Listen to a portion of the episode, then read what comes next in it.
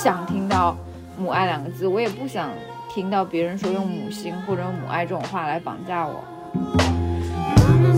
你很难想象，如果你像贾玲一样，你没有考取大学，你反而去批了一个入学通知书，然后你妈是会怎么对你的？我妈可能会留着那个通知书，然后撕了我。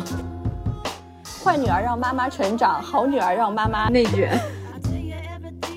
为什么 parents 他就不能只是 parents？为什么 parents 要是 people 嘛？就是他们为什么也要有各种爱恨情仇？他们为什么会离婚？他们为什么会有自己的渴望？我妈前几天跟我打电话讨论她要不要婚外情，然后我当时就说，嗯，我能给你什么建议呢？我毕竟也要对得起我爸呀。我觉得她如果不是我妈的话，她就不配得到我这么多宽容。每当我妈发脾气啊、发火，她就说我老了就指望不上你了。我就会经常说，你当然指望不上我，你要靠你自己啊。How dare you！至少我没有给我妈惹什么麻烦，没有让她去监狱里数我，这也算是她的一个福分了吧。不管你怎么样，你的太多的怨言，你怎么去深入思考母女关系，你就 还是很爱你的妈妈呀。因为世界上没有像她一样爱你的人了。妈妈其实是可以不爱女儿，女儿也是可以不爱妈妈的，并不是必须的，所以相互的这样爱着才很珍贵。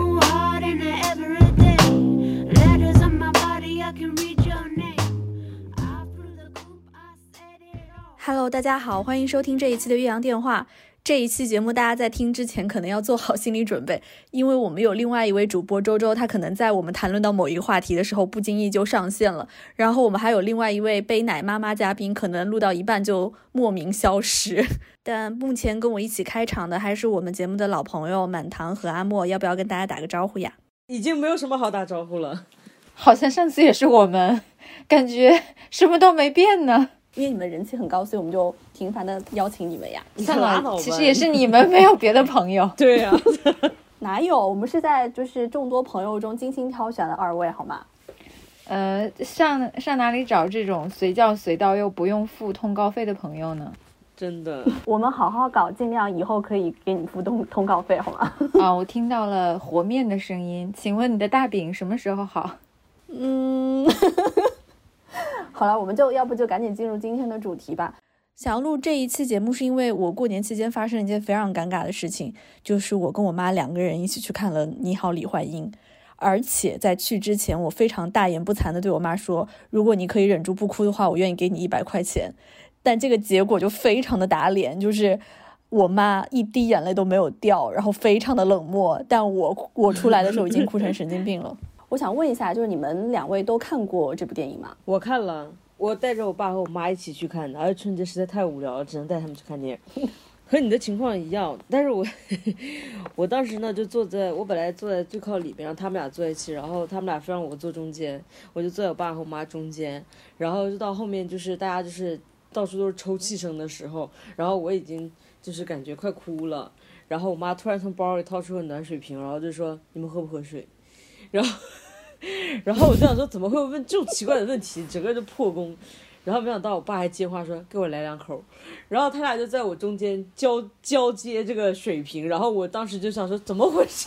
旁边人都在哭，人家在交接面巾纸，然后只有我们家在交接水瓶。我妈还说好沉的，不想带回去。哎，有没有一种可能性是你妈为了掩饰自己想要哭的这个尴尬对，我觉得刚刚她的描述。我觉得刚刚他的描述就是有一种小的时候看亲嘴的情节，然后爸妈过来说：“哎，你去厨房给我倒杯水。”就就这种啊。我觉得有可能，但是他们出来还是很冷漠的。然后我出来的时候，我就跟他们说：“我说你们觉得好看吗？”然后他们就说：“挺好看的，是个好电影。”但是没有具体就这个议题，因为我们家本身就是。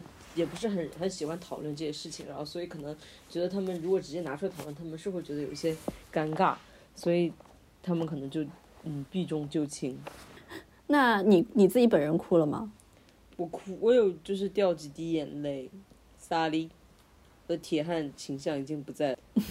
你是在哪个点哭的呀？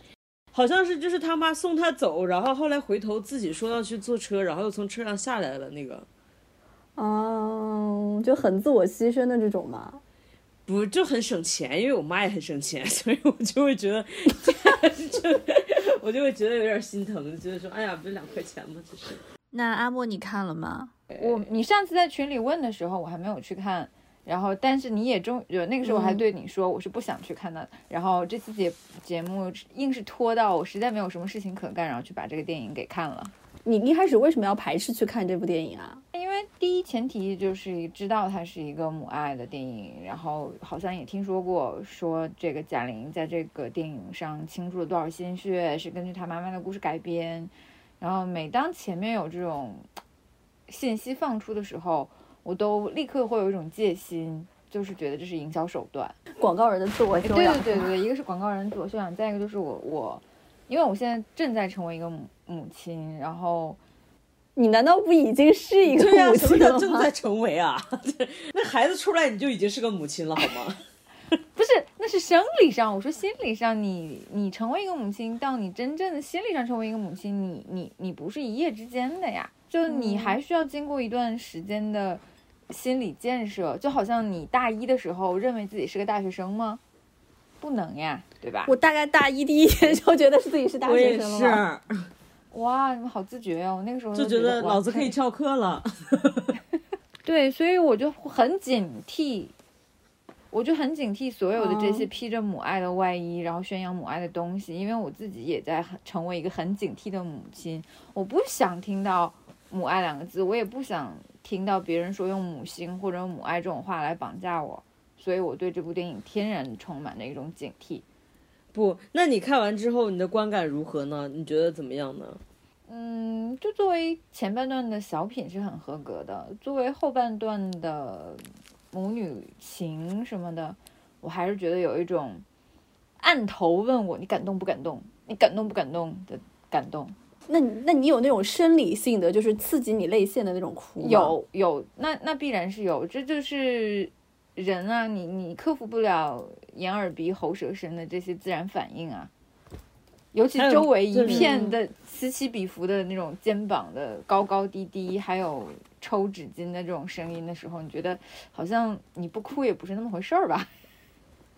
我觉得还有就是他妈要走嗯了的那个时候，然后他就他就说妈妈不要离开我，然后就是我觉得这个地方就是是非常普世的一个泪点，就是所有人妈妈离开他他都会哭啊。嗯，我妈是一个泪点非常低的人，就是我跟我妈在就是前年吧，现在应该叫前年一起看《囧妈》的时候，她都哭了，我妈都哭的不行不行不行不行，就哭得上气不接下气的那种。所以我心里 suppose 我就觉得我妈这部戏肯定会哭，所以我在去之前我就跟我妈打赌，我说我说这今天我要带你去看这部电影，我说你肯定会哭的，如果你不哭的话，我就给你一百块钱。which 我这么说是为了就是避免她就是大哭，然后我就很尴尬嘛。结果就非常打脸，就是我过去真的是哭得上气不接下气的，然后我妈就非常冷静，然后我妈还一问不停的在那里跟我说说，你看贾玲这个富贵包，你看他这个富贵包啊，你你 这肯定都是因为不注意姿势。就说你要你要是不好好注意姿势，你看你的体型就像贾玲一样，就不停的在我耳边 murmur 这个事情，然后导致我就是即使在这样的情况下，我还是哭，但是我妈从此到尾非常冷漠。我们过年回家不是其他的就是其他亲戚也有人带妈妈去看这个片儿，然后妈妈说好像他妈也没哭，然后那天我们就说怎么妈妈们这么冷漠，然后他妈就说因为你们看这个，他说因为这个事情我们就真的经历过呀，然后也就是就是讲的就是我们的日常的事情，所以我们觉得没什么好哭的。嗯那你有问你妈她为什么没有哭吗？我根本就不敢问我妈这个事儿，我们家就不谈论这些事儿，我们家不谈论就是嗯真心的真心话。嗯，好像我们家也稍微有一点。我后来也有问过我妈，我说你为什么就是没哭或者怎么样的？我妈说第一个反应她就觉得很失真，就是从穿越这个地方开始，他就不能理解了。他说怎么就从天上掉下来就穿越了呢？就是这个地方，他就让让他觉得很别扭。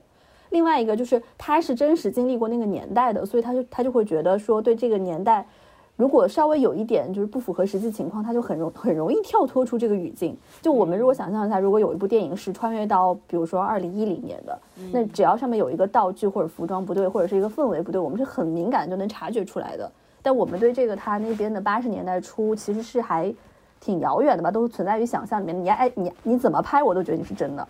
只要你情感是真挚的，我就觉得是真的嘛。但如果是一个我们也很熟悉的一个年代的话，我觉得我们也可能会很容易就就是出戏。伯母这么严谨啊？不，我们平时都在看《盗梦空间》是吗？我觉得我是看了之前豆瓣上一个人的截图，他分析的点在于说，我们这一代女孩子哭的上气不接下气，是因为我们这一代人开始有了自我，我们觉得自我更重要，所以我们能理解作为一个母亲意味着怎么样的牺牲。但是母亲那一代人，他们没有自我，所以他们不理解你们有什么好哭的。他们就母亲就是他们的标签和身份，就是贾玲那一句。自从她有记忆开始，他妈就是一个中年妇女。就是我觉得就跟我那个妈妈说，就是我认识的那个妈妈说的一样，她说这个事情就是，就就就是我们的日常，这有啥好哭的？他们不会去思考这个事情。我觉得还有一个原因就是，我觉得我妈没有哭，是因为我跟贾玲是完全不同的女儿，哦，就我太优秀了。哎，我刚才这样说，我我是不是就要听到一些凡尔赛文字？马上第二句就是，我的天，不是你想一想，我们三个人完全都不是贾玲那种 loser 型的女儿呀，在电影里面那种 loser 型的女儿，我们从小就是很给父母长脸的女儿呀。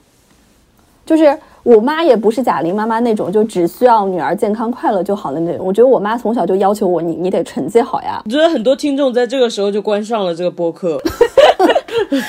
对这样说大老远我花着流量，可不是来听凡尔赛的。但但我特别同意，就是我觉得在这个片子里面，让我觉得失真的一点就是，贾玲不是我或者说我认识的大部分的女儿，她妈妈也不是我认识的大部分的妈妈，他们这个母女关系美好的有点失真，反而就是我认为很多公众号在鼓吹说这部片子你看到贾玲的真诚，这部片子的真诚有点失真，就。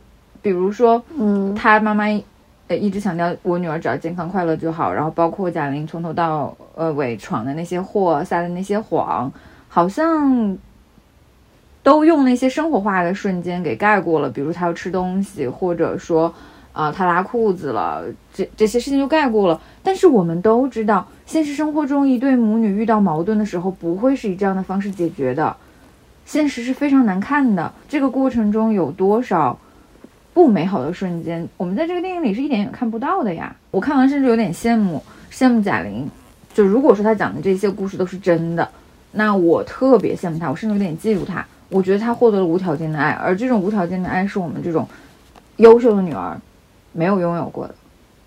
你你会认为你是呀你拥有过的这些爱，是因为你做对了什么，你才配拥有的。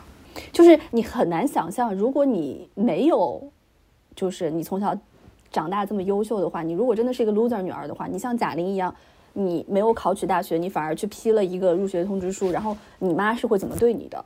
我觉得肯定不会像贾玲妈妈那样非常很划过去的就就把这个事情翻篇儿了。我妈肯定是会，就是很长一段时间可能都都会跟我陷入一种非常紧张的对峙关系里面的。我妈可能会留着那个通知书，然后撕了我。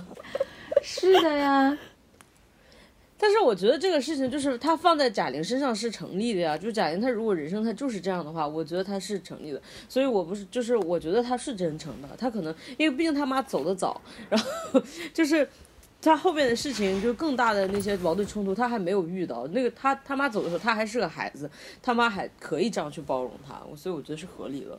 嗯，我倒是也没有怀疑过贾玲的真诚。我觉得她现在拍出来的一定是她，就是现阶段感受到的或者回忆起来他母亲的形象。只是他比我幸运，他不是那种就是我妈不是他妈那种无条件就是纯包容的那种妈妈。我妈是一个有要求的母亲。就所以你们都觉得就是嗯嗯，父母给你们的爱是有条件的。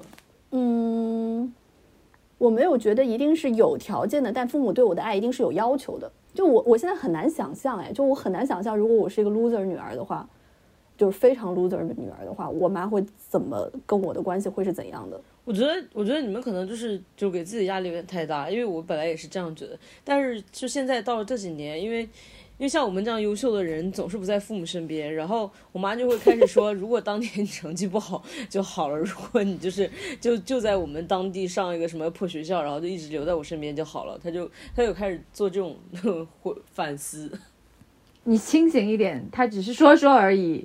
我妈也是，真的，我妈是非常，她每一次回家，她都会很认真的跟我说，她说她非常后悔让我去上海读书，对呀、她说就就是早知道就你成绩不要这么好，你就你就在家读吧，你就你就现在就在我身边。就是我妈还非常就认真的告诫我说，你以后有了小孩，千万不要让他出国，你就让他在你身边读书，就是千万不要让他去更远的地方。对啊，就是他们那个时候就是随大溜儿，他们那个时候的标准，他们的内卷标准就是孩子都要上个大学，他们也没有思考过，他们就让孩子就是大就是考考完之后，他们到了这个年纪，然后还儿女都不在身边，他们就考到自己真实的需求，其实是让就是儿女在身边就好，他们也不不希望你有什么大的那个，只要能够健康的，然后过普通人的生活。我妈现在就嫌我太不普通了。所以这一期我们的名字应该叫今天我们这一集是真的，凡尔赛特辑，对吗？为什么优秀的女儿不能共情贾玲？可就是坏女儿，坏女儿让妈妈成长，好女儿让妈妈就是。内卷。但是后来那天我跟我妈非常、非常尴尬的，就是我不是哭得很惨嘛，然后我妈完全没有哭，然后我们两个人那天就是在一个下下一个暴雨的一个晚上，我们俩一起打车回家，然后坐在车上，我我还在那边有点小啜泣，然后然后我就跟我妈说，我说你之所以，我就 literally 把这句话讲给我妈听了，我就说你之所以觉得不感动，因为我说你根本就不是贾玲她妈妈，就是李焕英那种妈妈，然后我就说了一句，我说我说那如果以后我当了妈妈，我说我肯定就是。我肯定就是只希望就是小孩健康快乐就好，我我是真的不图他有多大出息那种。我在那一刻我是这样想的，然后我妈竟然沉默了一下，她就说：“那你真的是一个比我好的妈妈。真的天啊，好感动感哦！我妈好像从来没有认真思考过她是不是一个好妈妈这件事情。”我觉得是不是我们上一代对自己是不是一个好妈妈的标准，取决于他们把我们培养成什么样子。是，我觉得绝对是的。我妈就是说绝绝大多数。吧。而且，比如说我，呃，嗯我可以再举一个我为什么跟李焕英无法共情的样子。比如说，他讲他小的时候跟他妈妈的相处，绝大多数吃和穿，对不对？就是要么就是他想吃什么，妈妈买给他或者做给他；嗯要么他就是他摔倒了，让妈妈给他缝。但是嗯吃和穿这两件事情，在我们家，在我的小时候是一直被贬低的事情。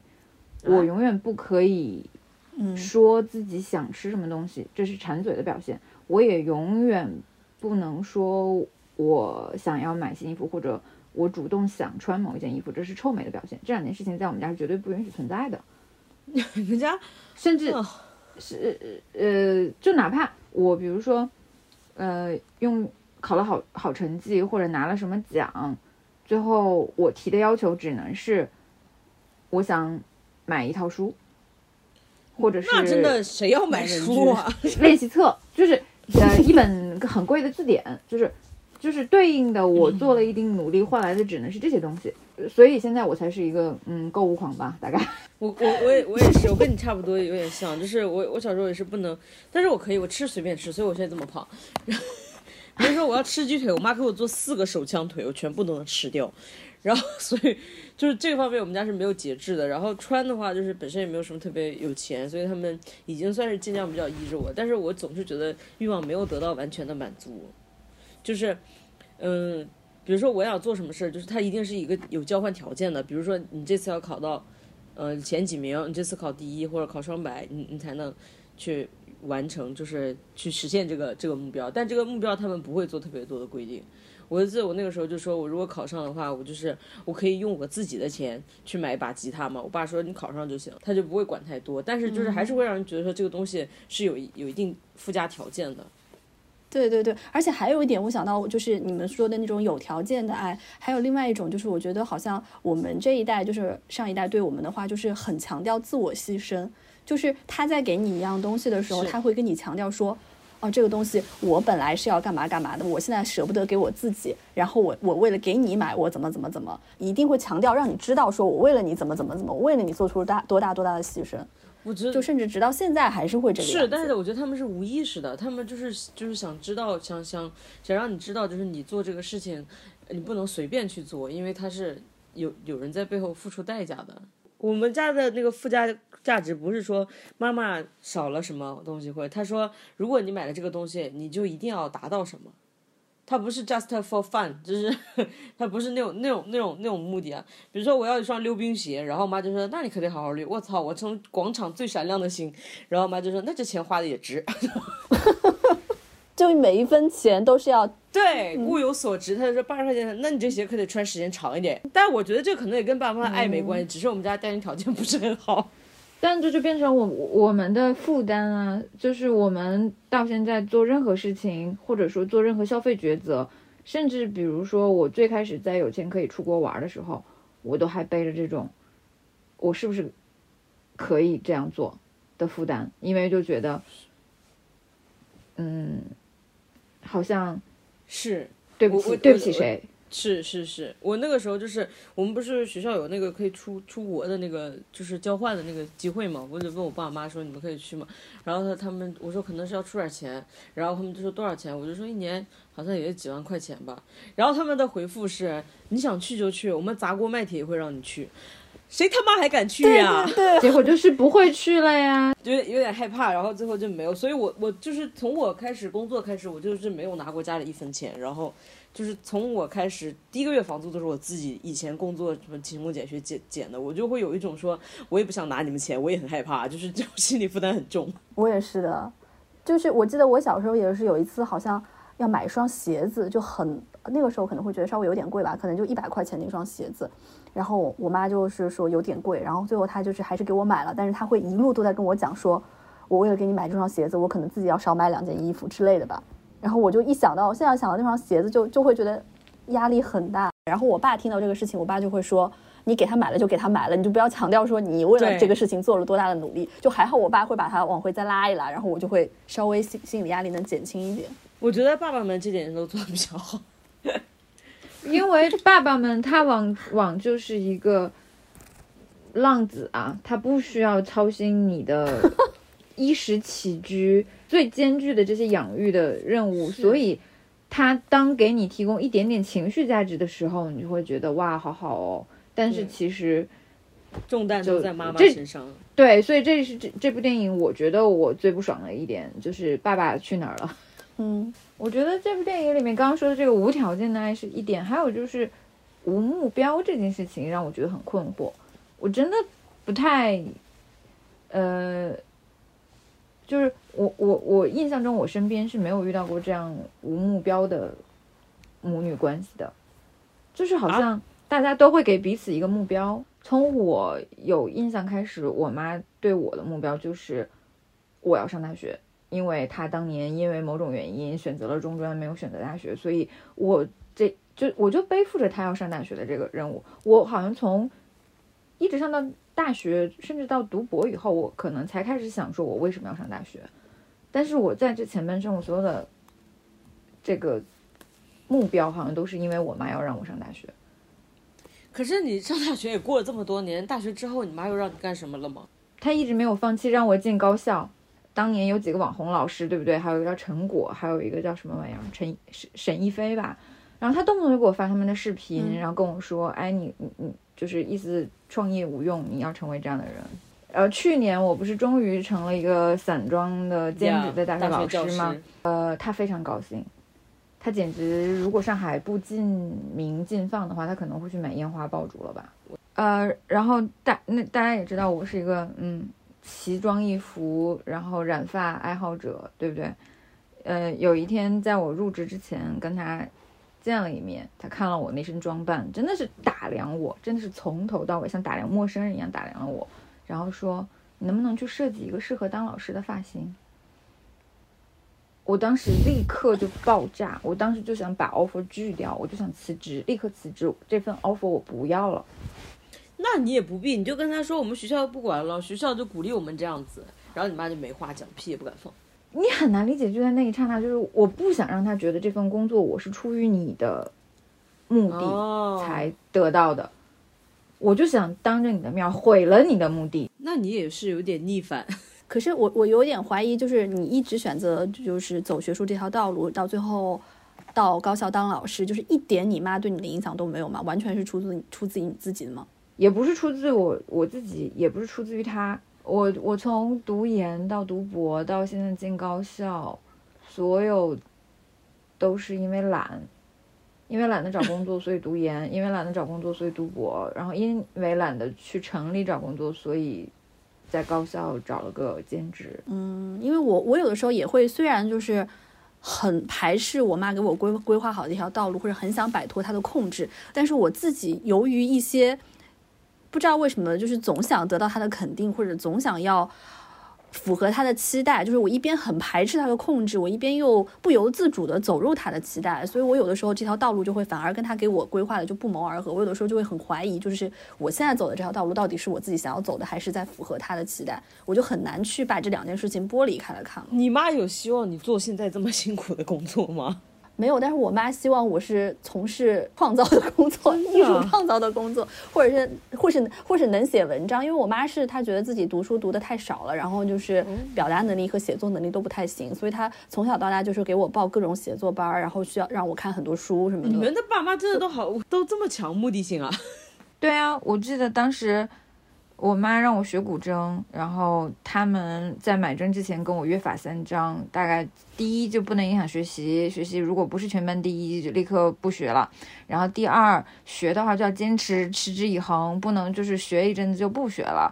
OK，然后第三就是要考级，就考到我能考的最高级。然后果然，就当我考完十级之后，可能不超过一周吧，我的琴就卖了。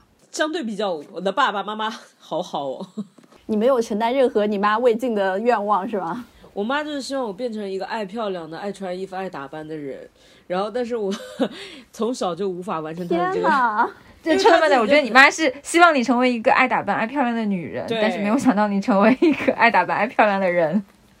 他从来都没有希望我这样这样成，他希望我成为和他一样，就是他特别羡慕的画面，就是就是女儿和妈妈一起梳头啊、扎辫子、对镜贴花黄，是吗？对对对，一起化妆，一起去逛街买好看的衣服啊，什么东西。然后就是这些画面在我身上都非常罕见，就是不太能够实现。所以他后来，然后因为那个不爱打扮也是一件好事，所以他就觉得说也行。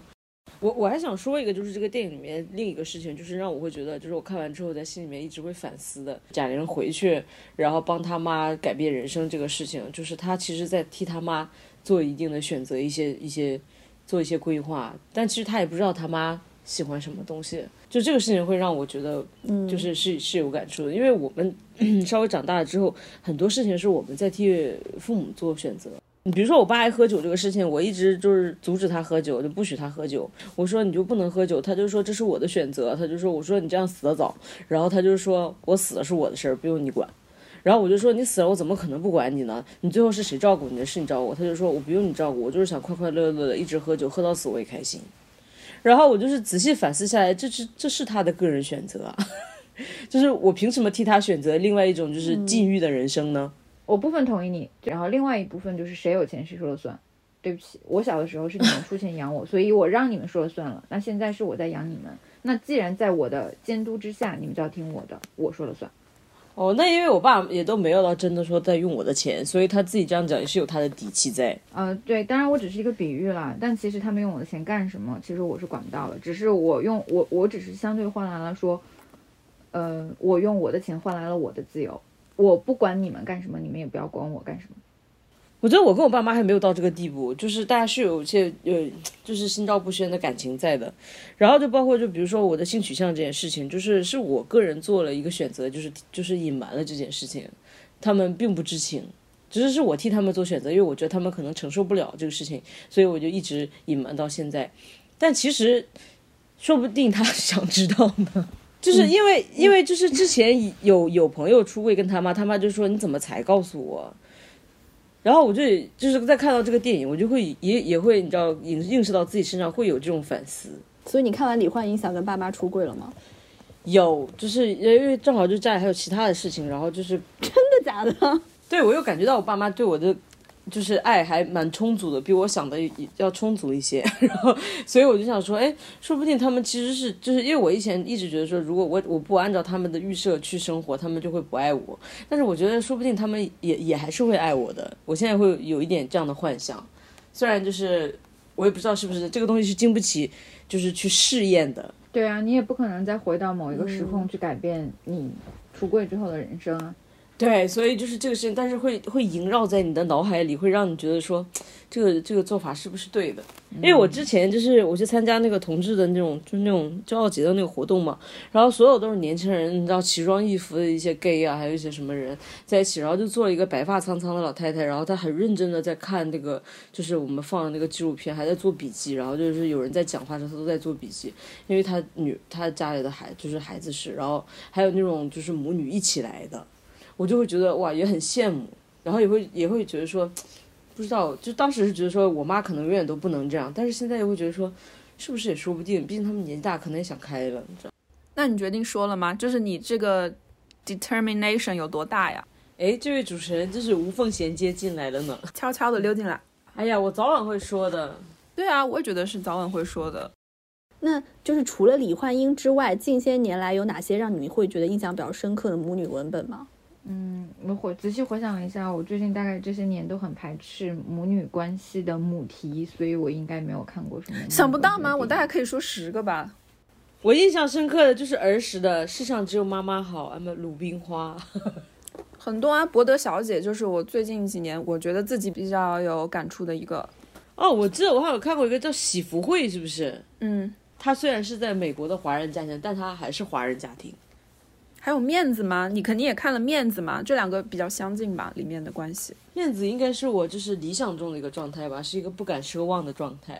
嗯，还有我昨天看了春潮，我觉得可能能代表很多比较畸形的中国母女的关系吧。就母亲过分强势，然后因为母亲有一个不幸的婚姻，然后呢，于是她就把对前夫的那种怨恨跟对自己过去婚姻生活的那种愤懑。转嫁到了女儿身上，我觉得这很 typical 的一个中国式的母女关系的故事，对吧？听起来。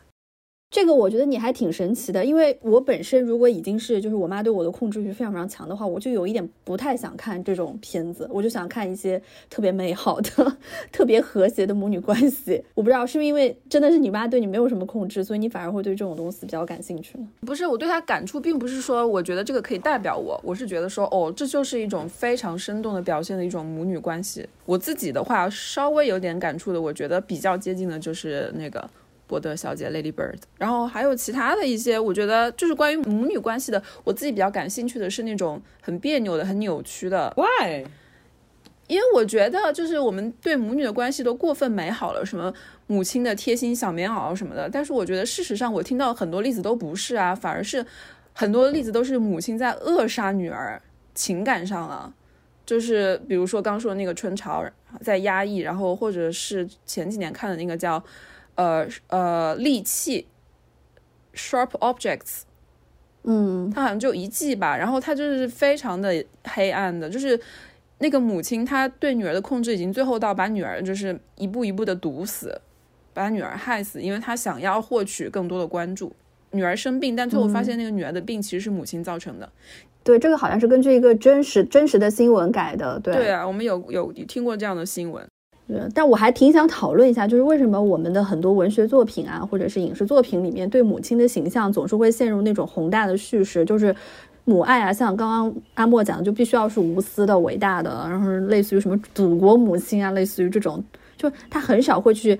讲述母亲自己本人的她的一些欲望啊，或者她的一些很深层次的个性啊什么的，好像对这些东西都很少很少去展开。这个好像不是一种宏大叙事，它好像是比较扁平化的一种描述吧。就是她永远只要是母亲对女儿就一定是无所求的。对，因为我觉得就是母性本身就是就是会，她会设定。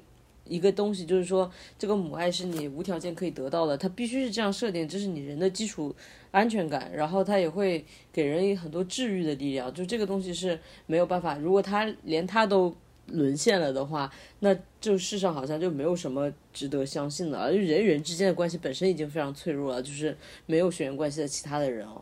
嗯，我是觉得是不是？就是子女本身也其实没有办法面对母亲的欲望啊，就是母亲的自己内心的渴望这种东西就很排斥。就是我记得我以前看 Friends 里面有一集，就是呃 Rachel 她的爸妈离婚了嘛，然后 Rachel 就讲了一句话，他就说为什么 parents 他就不能只是 parents，为什么 parents 要是 people 嘛？就是他们为什么也要有各种爱恨情仇？他们为什么会离婚？他们为什么会有自己的渴望？子女很难去把母亲从母职剥离开来去看的。那也是你把妈妈母亲给神化了吧？我我从小就就知道我爸我妈是个人。不会啊，我经常我妈前几天上去年还跟我打电话讨论她要不要婚外情，真的假妈 真的的？很荒谬。然后我当时就说，我能给你什么建议呢？我毕竟也要对得起我爸呀。你妈真的荒你，妈真的是太妙了。全家都很荒谬。他没有直接问我，他只是说，哎，我的有一些朋友就建议我出去找其他人。我我有我有经历过类似，但是我妈没有，就是我妈她自己本身道德标准是非常高的一个人，但是她也有有这些就是像所有人类有的感情什么的，我都能够感受到。除了我妈没有什么事业心之外，然后她之前因为他跟我爸有段时间分开，然后也有也有其他人对他有示好，他好像也有跟我讲过，所以我就很理所当然啊，我就说你你喜欢别的老头儿你就去啊。对啊，所以我一点说到这个李焕英，我就完全不需要，我觉得我没有这个欲望要回到我母亲年轻的时候，因为我从小他就跟我说他年轻时候的，包括他童年时候的故事，所以我就觉得我已经知道了我为什么还要回去，我也不觉得他可以过上更好的生活，他现在过的生活就是最好的生活了。我就是我就没有办法，我觉得 parents 就是 parents，他们就是好像不是 people 了。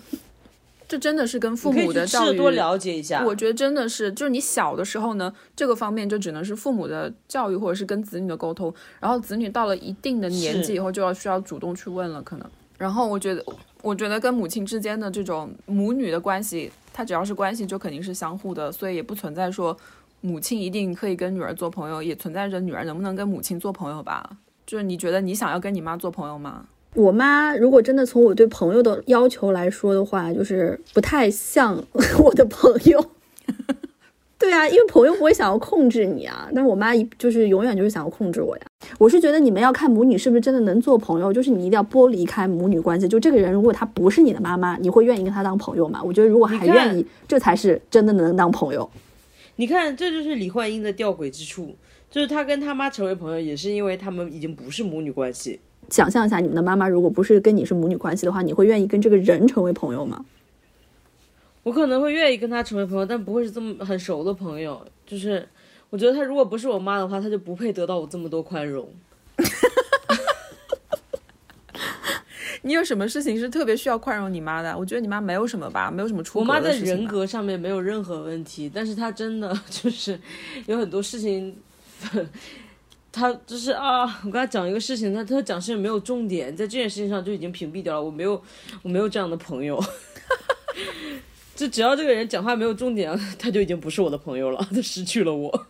对啊，我觉得我们交朋友的条件其实相对来说还是比较苛刻的，再加上两代人之间相差了二三十岁，那你看待事情的角度啊，这种东西都很不一样的。首先，你教育水平就不一样，然后你生长的他们生长的年代是那样子的，你我在他面前就没办法说。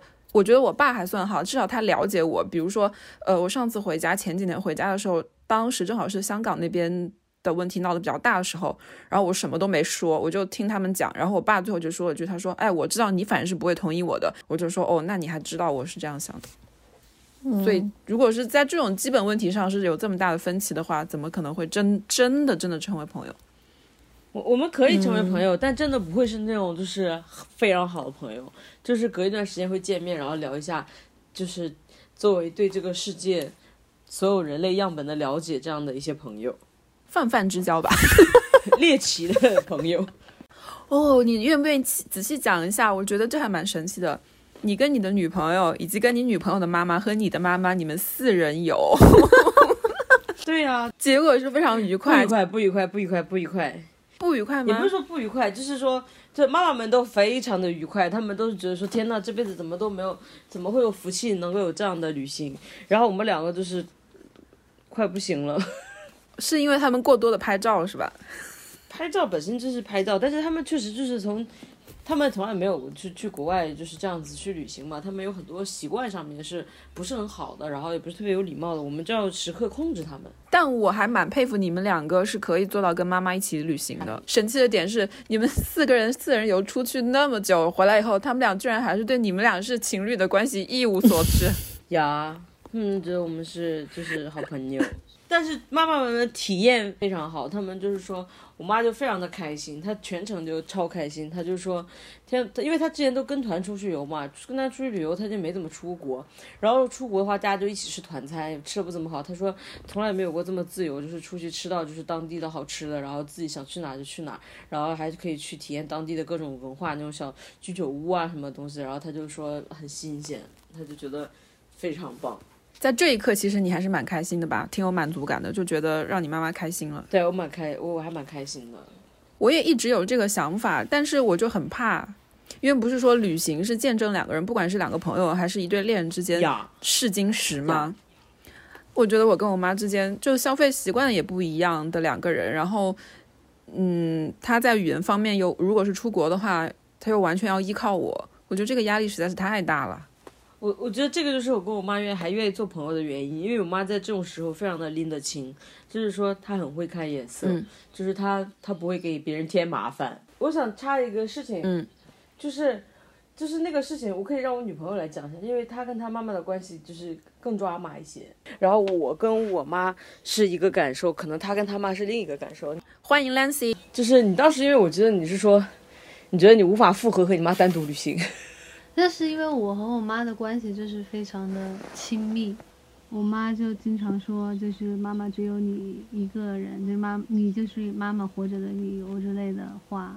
所以我妈她就像就是说的不好听，就有点像一只狗一样，她的所有的注意力都在我的身上。然后呢，我就感觉心里的负担非常的大。这个比喻真的是，但这个比喻是不太合适了，但是就是非常的准确，就是她就会全神贯注的关注我的吃穿，关注我的住行，我站立的姿势，我坐着的姿势，我吃的每一样东西。我记得当时我从大学从英国回来，中间有个假期，然后回来我没有马上回家，我是先回北京看我当时的男朋友，然后但是我没敢告诉我妈，因为我怕她觉得我不孝顺。但是当时不知道我妈什么原因，就我妈就知道这个事儿了。然后我还发信息，本来要发给我男友的，但是我发了一个发给我妈，不小心发给我妈说，我一点都不想回家。然后我妈看到了这条信息，然后当时就在，然后就骂我哦，就是那种声泪俱下，然后一下子骂，一下子哭，一下子说我，然后整整两天呢，就是那天就是第一个电话就是骂了大概四到五个小时吧，然后第二天就决定要跟我绝交，非常愤怒的、悲伤的情感，让你就是没办法，你除了就是妥协，你没有办法，因为你不忍心看他那样。你你在这个旅行对你妈妈有什么新的认识吗？就是我觉得我妈蛮好笑的，就是就是她那个她，因为日本人不都很喜欢排队嘛，嗯，然后我妈经常就是不会排队，就是对于他们来说没有排队就是簇拥在最 前台站一排，就是那种感觉。然后我妈从那个那个那个超市里头，然后拿东西一下子就冲到前面去了，然后就是我就是我说的妈妈们非常难控制的一些点。然后旁边那个后面的日本人就就脸色脸色出现不满，我觉得啊，我觉得好丢人，然后就拖着我妈，然后后来跟我妈讲起这件事情，她就哈哈大笑，她因为她完全没有意识到这个事情。然后那天就风雨交加，我们四个人 就穿的红的绿的，然后嘴上还画了红口红，然后坐在地铁里头四排，对面就有一对就是穿着非常妆容非常精致的母女，对身穿黑色黑色的西服和黑色的大衣，然后看着我们的时候就有一种被嫌弃的感觉。但是我妈完全不用，我妈妈就是一直一直穿着他那个红色的棉就是大衣，然后嘴巴一直在念念有有词，因为他在念佛经，他也完全不管别人怎么看他，然后就在 在地铁上念佛经吗？对他们时刻都是会，因为每天要念多少次，这是他们的修行。对，如果是你妈不是你妈，你愿意和她成为朋友吗？她会是你的朋友吗？我觉得她早就把我拉黑了吧。Lancy，你想的是你妈愿不愿意跟你交朋友？那你愿不愿意跟你妈交朋友？就变成朋友？我觉得就是你如果带着一种佛性的 可以，因为你可以看到人善良的一面嘛。你 你可真是好善良啊！那所以就是你们理想中最好的母女关系是怎么样的呀？我很想那个谁当我的爸爸，就是那个什么小长得很丑的那个嗯高松嗯高高晓松。你想高晓松做你妈妈那你妈妈妈呢也行也可以，高晓松听了会流泪。他肯定能接受我是个呃就是 bisexual 的这种身份，他也可以接受我做一些奇怪的举动。我觉得他的思想会比较开放。对，所以你希望妈妈是更思想更开放的。嗯，嗯，那你们呢？我我最理想的母女关系其实就是周周跟他妈妈的关系，我觉得简直太好了。就是他妈妈是一个非常爱自己的人，我就希望我妈可以少爱我一点，就是可以自私一点，爱她自己多一点。那也是被我逼的呀，因为他并没有觉得我有多爱他，所以他就只能我让我妈成长了。因为我从小他们说到，当我每当我妈发脾气啊发火，他就说我老了就指望不上你了，我就会经常说你当然指望不上我，你要靠你自己啊。然后 你 How dare you？然后我就会经常说，我说我有时候就说，我说我觉得我你老了，我可能不会去医院经常看你，你要给自己做好准备。因为我确实是你这太过样想的分了吧？但我确实是这样想的呀，我要我要对他坦诚吗？不是，我说我就我就说，有时候看电影我就说，哎，我也想不到为什么就是 就是比如说父母生病了，然后女儿在床前，比如说像那个都挺好，就辞辞职在家照顾父母，我就说，但我你不觉得说，如果那个女儿她如果有工作的话，她可以赚更多的钱，然后她可以找更专业的看护来照顾父母，就比她自己在医院里给父母擦身擦背、端屎端尿要好很多嘛？我就这样跟我妈说的。就是最令人羡慕，就是你们这种坦率。可能我从小就是这样讲话，然后他也是这样觉得 OK 的吧。如果我第一次说出这样的话，他给了我一巴掌，那我以后也不会说这样的话了。哎，所以你理想中的母女关系应该就是你现在目前的状态吧？没有没有，我理想中的母女关系是我可以还有个妹妹，或者是弟弟，是怎样？你可以更加逃避责任是吗？不是逃避责任。觉得我妈还是她自己本身比较喜欢小孩吧，肯定还是会觉得。站在我妈的角度来想的话，我觉得她肯定还是想要有个小孩在她旁边吧。因为我记得我小时候，我妈帮我畅想我的职业的时候，当时就说：“哎呀，你以后只要能当个老师就可以了，小学老师、中学老师都可以。”他说这样的话，工作也稳定，然后平时周末还可以回家来吃饭什么的。结果没想到，我 从此以后就越走越远，越走越远，就离他设想中、理想中的我的未来就完全是打不八竿子打不着关系了。所以他可能。就想象中的那个女儿的形象，就完全不是我这样子的。但是他也没办法，怎么可能事事圆满呢？至少我没有给我妈惹什么麻烦，我没有贩毒，没有坐牢，没有让她去监狱里赎我什么的，对吧？这也算是他的一一一个福分了吧？天呐，我要是你妈，我真的是气得出来打你，就追到德国去打你。真的，为什么呀？我现阶段有什么义务呢？没有什么义务呀，就是两生欢喜啊！你们过你们的，我过我的，就是然后遥远的互相关注关怀，我也会关怀我爸妈，我会给大家打电话。在现阶段是这样，但他们老了以后，我肯定也有赡养的义务啊，不然不是违法的吗？这。你知道法律是一个最低的道德要求好吗？对啊，但现阶段我并没有抛弃我爸妈，不是吗？他们也没有抛弃我呀。就是你们想要的是怎样的呢？算了，我觉得你爸妈对你的需求和你是匹配的。相互之间需求相互吧。就是我觉得我从我爸妈身上学到一个最重要的点，就是真的伴侣才是比父母更重要的那个人，因为就就不是经常说伴侣才是陪你一起走到老的人嘛。你父母肯定会在你之前，而且你的伴侣是你自己选择的家人，父母并不是你选的。也是有一定启发意义的 一个观点。最后一个问题，如果说你们以后想就是有机会成为一位母亲的话，你你理想中你是自己是一个怎么样的形象？我理想中就是不要成为母亲。呃，你这绝了。你们呢？我没办法想象自己成为母亲的样子，没办法。我可能烦躁死了，我可能。嗯，我现在能想到其他可能都没有，但是我永远不会对我小孩说出那句话，就是你看我为了你付出了多少，这是我对现在对自己的要求，就是我绝对不要说出这样的话。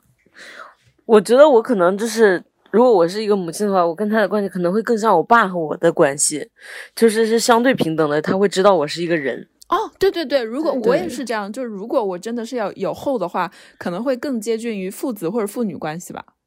我我更加愿意承担那个父亲的角色。我和周周其实性格都蛮像父亲的，啊不太像母亲。我可以想象自己当爸爸，但是我不能想象自己当妈妈。你太怪，你现在有男朋友，男朋友不能当妈妈吗？你 男朋友看上去也可以，对啊，而且一个孩子不能有两个爸爸吗？可以。那我最后问一下，你们你们就是是很爱你们的妈妈吗？那当然啊，嗯，那对？那就是还是很爱妈妈，对不对？可能最爱对，啊，就是没办法，但我我我就不管你怎么样，你有太多的怨言，你怎么去深入思考母女关系，你就 还是很爱你的妈妈呀。因为世界上没有像她一样爱你的人了。那那也真的？不能这样讲真的？我觉得得没有哎。我我觉得，我觉得我妈可能就是世界上最爱我的人，那我情愿世界上没有这样爱我的人。就是就是排名第十的人都可能不及我妈妈的爱的一百分之一这样。天不是！你妈那个爱，如果到我身上，我真的承受不了，我可能初中就已经离家出走。是生命中不能不能承受之重了，就是那种你要反弹。就如果你觉得像 Lancy 觉得是甘之如饴的话，我觉得 OK。但是如果你觉得你自己无法负担的话，你就只能把它，你要马上反弹回去。我反不弹，我就这样，我反过好几次。就是我的是，就是我的这个人的性格里头有一个非常，就是也有一些懦弱的特质，就是跟我妈就是妥协而来的。因为我觉得无论我怎么反抗，可能我就是有时候有一次我跟我妈吵非常的激烈，然后我都要就是站在那个窗户棱上了，然后窗户都打开了，我妈就一把把我拽下来，但之后她也没有道过歉，也没有说过软话。而且这两年，我有时候开玩笑说：“哎，你之前怎么怎么怎么把我骂的狗血淋头？”我妈都不记得了，一点都不记得了，而且记得版本可能完全跟我是两个版本。天呐，好像某一部电影里面的关于母女关系电影里面都会出现的情节。对，就是非常非常激烈的那种。但是因为他这两年学佛了，所以性格稍微好很多。感谢佛祖。我觉得这种母女啊，还有就是长呃父父女母女这种也是一种缘分吧。有的人就是缘深，有的人就是缘浅，就是没办法的，这是命啊。听上去也是佛祖的一些话对。我从小就发现，好像我这个人就是 父母的缘比较浅一点。对啊，我觉得我们这期录的真的是实在是太精彩了，就是活活的把一期录制的播客变成了一个 Clubhouse 的感觉。对啊，我也觉得这期好有 Clubhouse 的感觉哦。先是呃一个主播不见了，就只有我们三个人，然后请另外一个嘉宾去喂奶，然后再录着录着，嘉宾又掉线，然后突然又出来新的嘉宾，我觉得很妙。但我觉得母女关系的这个主题还是很值得探讨的嘛。嗯，而且我觉得它就是和母子什么还不一样，它因为两双方都是女性，嗯，我觉得母女关系跟父子关系或者是父女关系有个很不一样的地方，就是其实父子之间是可以形同路人的，就是你可以完全是陌生人，就是我完全不知道这个男人是怎样的，他是我父亲，但是我完全不理解他，我也可以跟他没有任何的互动。但是母女之间的话，好像很难。就你就算隔得再远，嗯你的情感上还是有连接的。就像我现在，我觉得我跟我父母隔这么远，但是我还是时不时做梦会梦到我妈。然后母女的话，感情的连接它是会确实要更强一点，你无法把她当一个陌生人，你可以恨她，你也可以爱她，你也可以又爱又恨她，但是你就不可能把她视作无物。我觉得这是很不一样的一点。然后还有就是，呃我觉得跟母母女的关系很有意思，就是我很喜欢看那种刚刚说的那些很拧巴的、扭曲的母女关系，因为我觉得这就是一个非常好的观察人性的一个场。就是因为我觉得母女关系就是有很典型的权力关系，就两个人最开始就是女儿完全的无助，然后面慢慢长大，慢慢长大，然后就变成一种嗯反抗，越来越到青春期对母亲的反抗，然后最后可能到了我们现在的话，是一种比较算是平衡的这样的一种共生的关系，但是在这种共生里面又有一些小的斗争跟反抗，就最后就是看，我不是说一定是一场战争啊，但是你就是看谁的 power 更大，确实是这样子。我我倒不觉得，我觉得我觉得我跟我妈之间权力就是这种权力关系始终是弱化的，是是情感关系在主导的。嗯，我我我也其实这么觉得。我觉得好像我们现在读的、看的东西越来越多，或者是我们见识到更多的世界之后，我们很容易看问题就会陷入概念化，嗯或者是陷入一些词汇的陷阱里面去。其实反而忘了，就是本质的，就是母女关系之间就是很很朴素的情感关系，对就它其实没有那么复杂。Anyway，我觉得我们 ending 一下吧，就是我还是，反正我妈也是听这个节目的，我就是还是真心跟她说一句，你可以少爱我一点，更多关心自己一点，就是你你过得快乐，我其实就快乐了。我没什么要说的。我希望妈妈永远都要听这个节目。那那我就我我就我就挖一句，我就说，妈妈其实是可以不爱女儿，女儿也是可以不爱妈妈的，并不是一个必须的事情。就因为是并不并不是必须的，所以相互的这样爱着才更珍贵。好了，我把导向拉回来了。好呀，那我们今天要不就先这样。好，好，嗯，好，拜拜。如如果有一天懂了忧伤，想着他就会。